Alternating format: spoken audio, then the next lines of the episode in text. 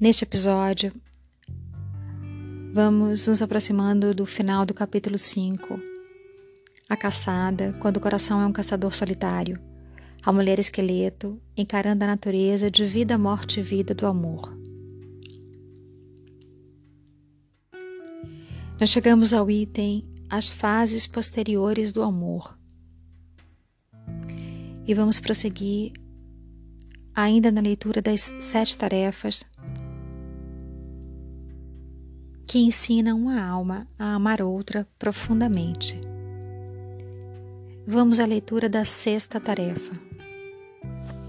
O coração como tambor e o canto para criar a vida.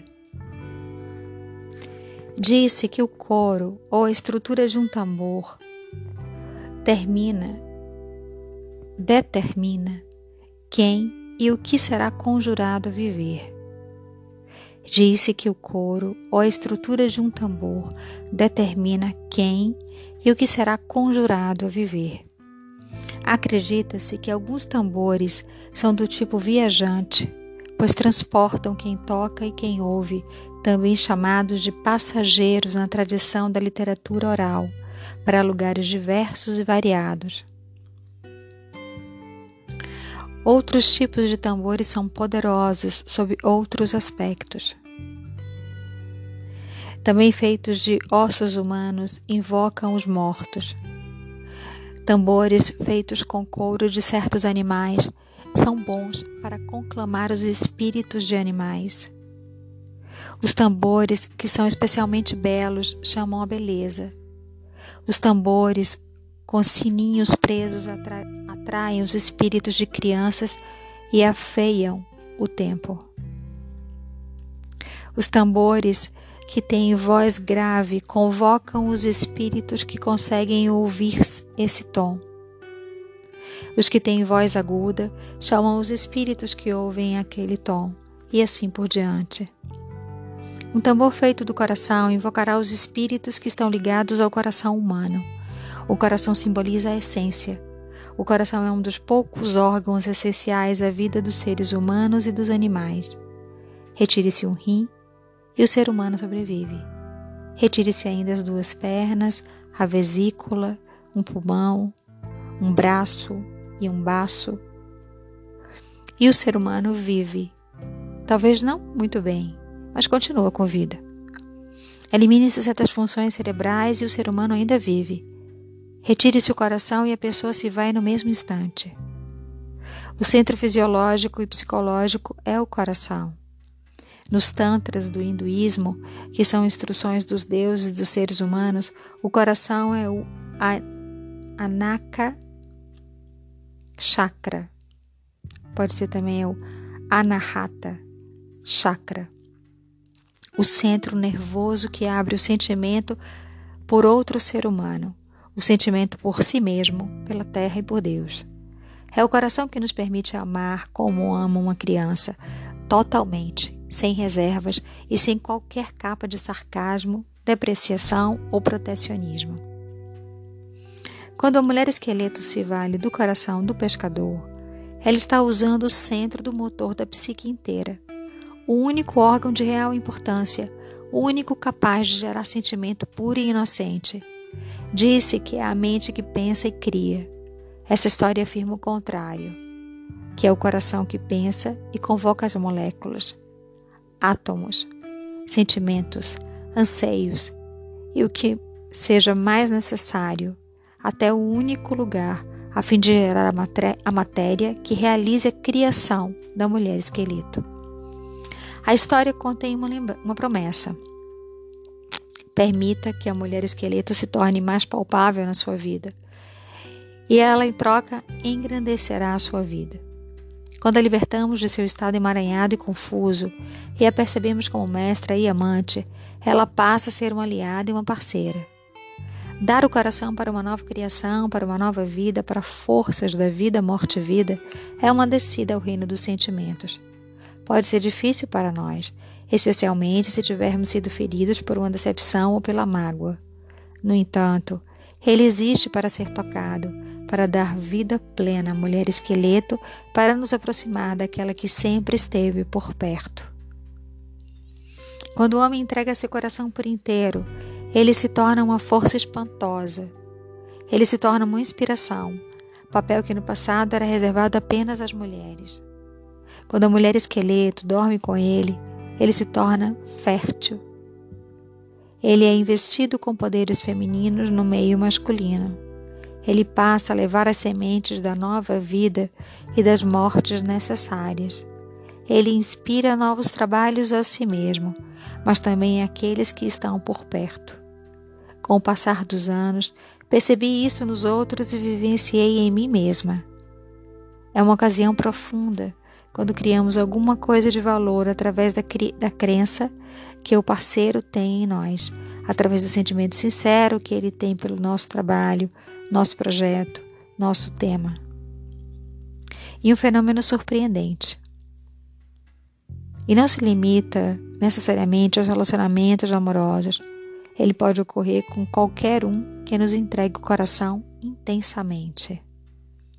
Portanto, o vínculo do homem com a natureza da vida, morte e vida acabará lhe dando ideias às dúzias, bem como enredos, situações, partituras musicais e cores e imagens inigualáveis. Pois a natureza da vida, morte e vida, o arquétipo da mulher selvagem, tem à sua disposição tudo o que um dia existiu e tudo o que um dia existirá. Quando ela cria, quando canta gerando carne para si mesma, a pessoa cujo coração ela está usando sente o que está acontecendo, enche-se com a criação, transborda com ela. A história também ilustra um duplo poder que vem da psique através dos símbolos do tambor, do tambor e do canto. Nas mitologias, as canções curam ferimentos e são usadas para atrair a caça. As pessoas são convocadas quando se entoam seus nomes. Alivia-se a dor. Alentos mágicos restauram o corpo.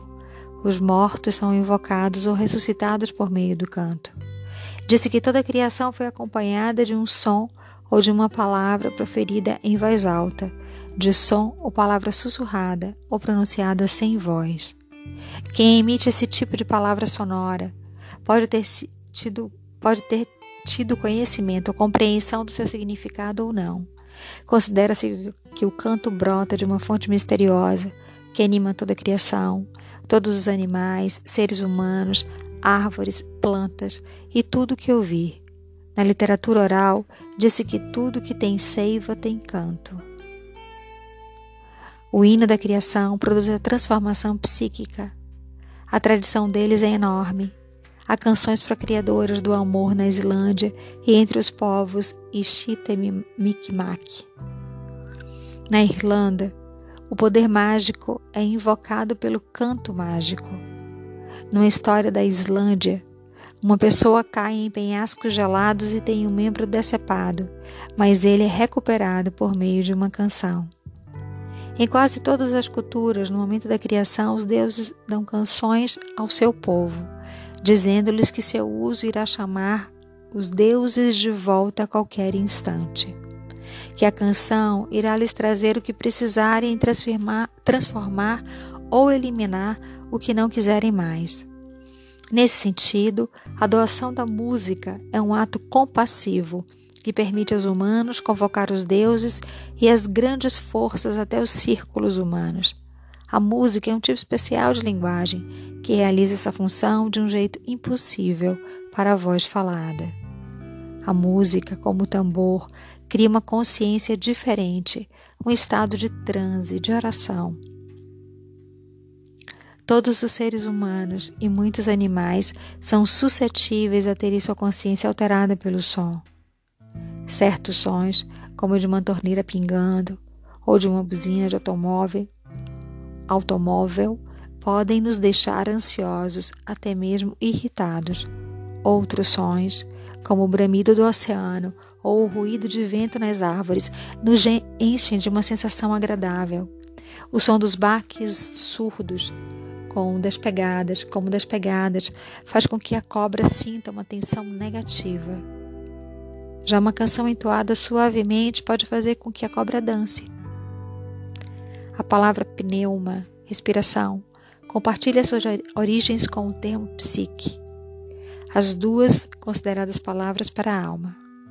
Portanto, quando há uma canção numa história ou numa lenda, sabemos que os deuses estão conjurados a instalar, instilar sua sabedoria e seu poder no caso em questão. Sabemos então que as forças estão funcionando no mundo espiritual, que estão ocupadas confeccionando almas. Portanto, a canção entoada e o uso do coração como tambor são atos místicos para despertar camadas da psique, não muito usadas ou vistas. A respiração ou pneuma que paira sobre nós abre certas fendas, faz surgir certas faculdades que de outro modo seriam inacessíveis. Não sabemos dizer para cada pessoa o que será invocado pelo canto, despertado pelo tambor, porque eles atuam sobre frestas estranhas e raras no ser humano que participa.